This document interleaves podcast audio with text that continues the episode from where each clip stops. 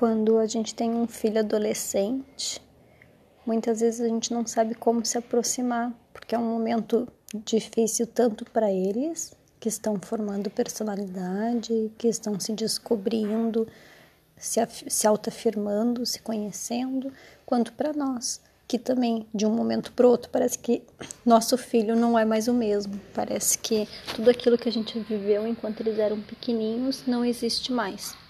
Mas uma dica importante, né, para a gente conseguir se aproximar deles é que a gente possa se interessar por aquilo que interessa a eles.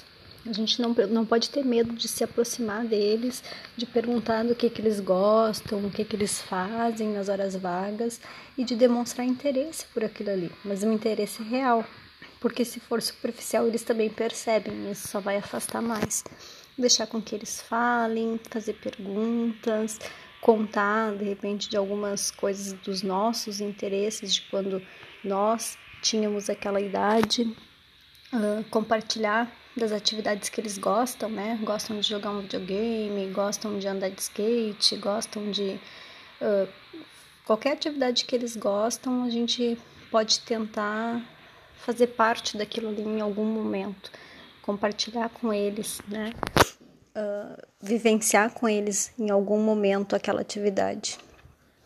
E a gente precisa também uh, aceitar a personalidade deles, né? Aceitar o jeito deles e aceitar que eles uh, estão formando do jeitinho deles e muitas vezes é diferente daquilo que a gente idealizou, daquilo que a gente imaginou.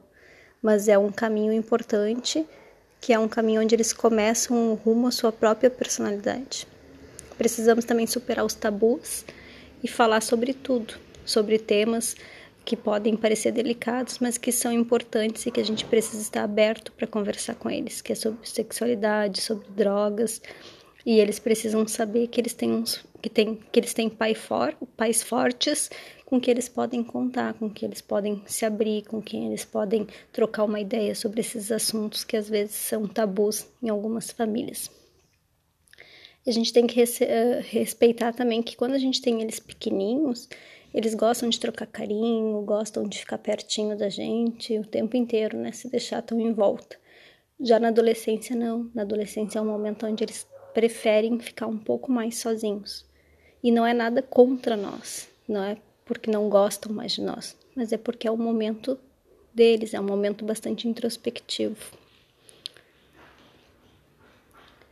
E a gente tem que permitir também que eles tenham segredos, porque afinal de contas eles não vão nos contar tudo e a gente precisa uh, respeitar, né?